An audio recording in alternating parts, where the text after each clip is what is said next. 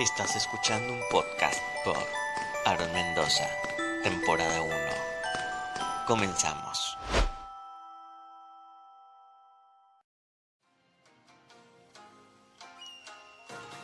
Desde hace muchos siglos, probablemente desde el momento en que el ser humano tomó conciencia, se ha preguntado qué hay después de la muerte.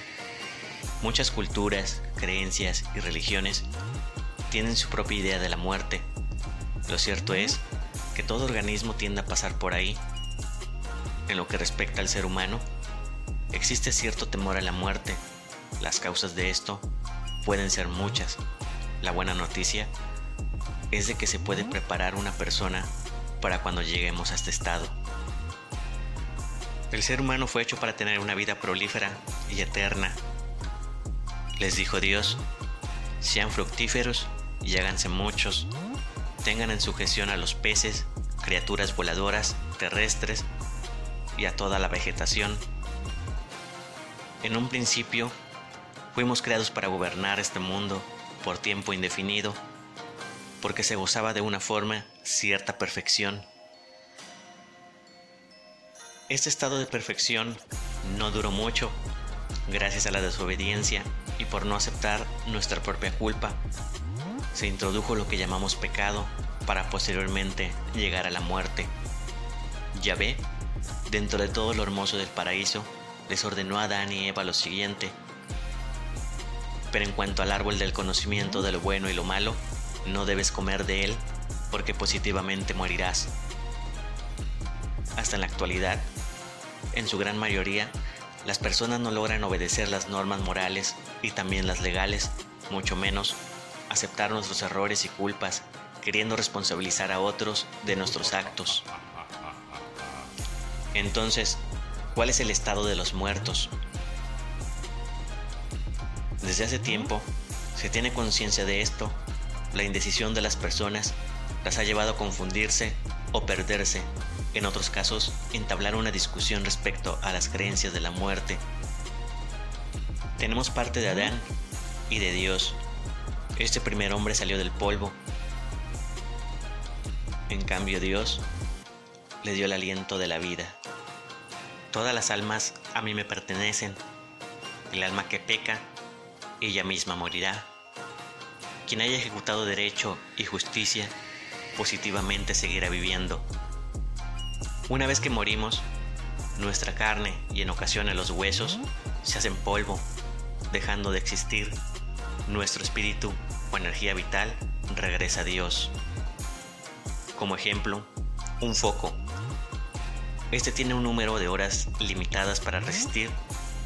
Cuando pasa este tiempo, deja de dar luz entonces la energía ya no tiene un foco donde habitar para dar luz, por lo que la energía regresa a su origen. Una vez muerto, nuestra parte material desaparece, el espíritu regresa con Dios, mientras nuestra conciencia del yo está dormida, sin sufrimiento ni sentir. Los vivos tienen conciencia de que morirán, en cuanto a los muertos, ellos no tienen conciencia de nada en absoluto, el recuerdo de ellos se ha olvidado, tanto lo bueno y lo malo. Esto significa que no existimos y no andamos vagando en este mundo como se piensa.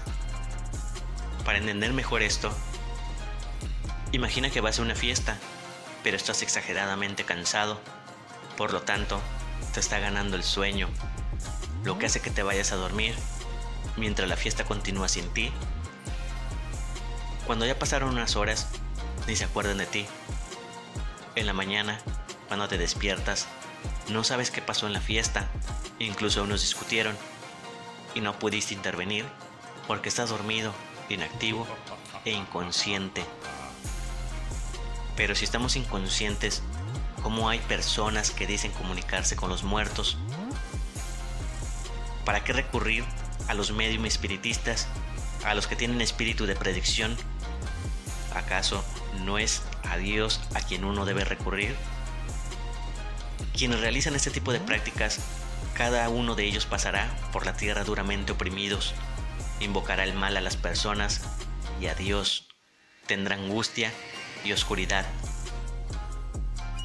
Existe la creencia de que hay espíritus buenos y malos.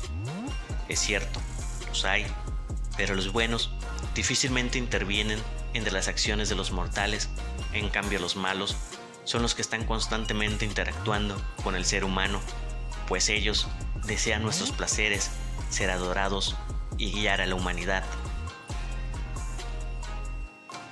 Para definir de manera sencilla la presencia de estos espíritus, imaginemos lo siguiente.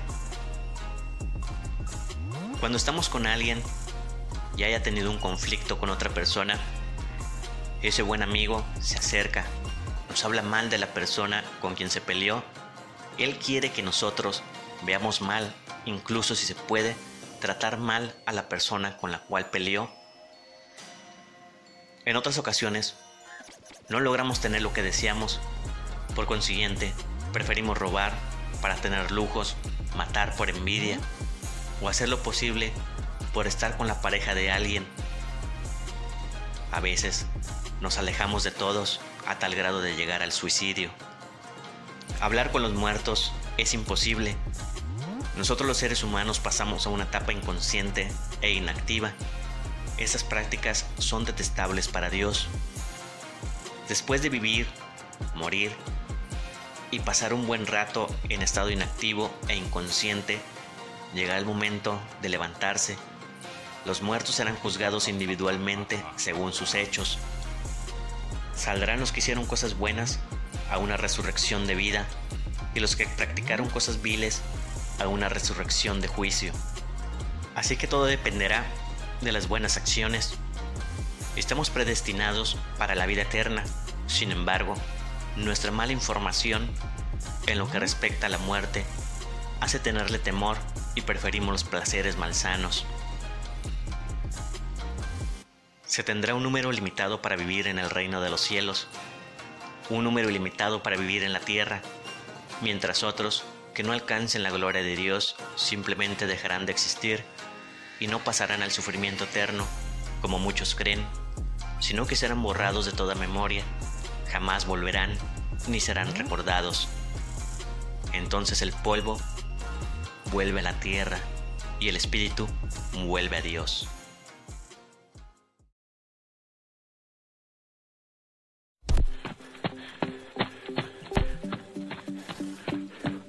Esto fue un podcast de Aaron Mendoza, temporada 1. Este audio está bajo la licencia Reconocimiento Compartir Igual 4.0 Internacional. Puede redistribuir el material en cualquier medio o formato, incluso comercialmente.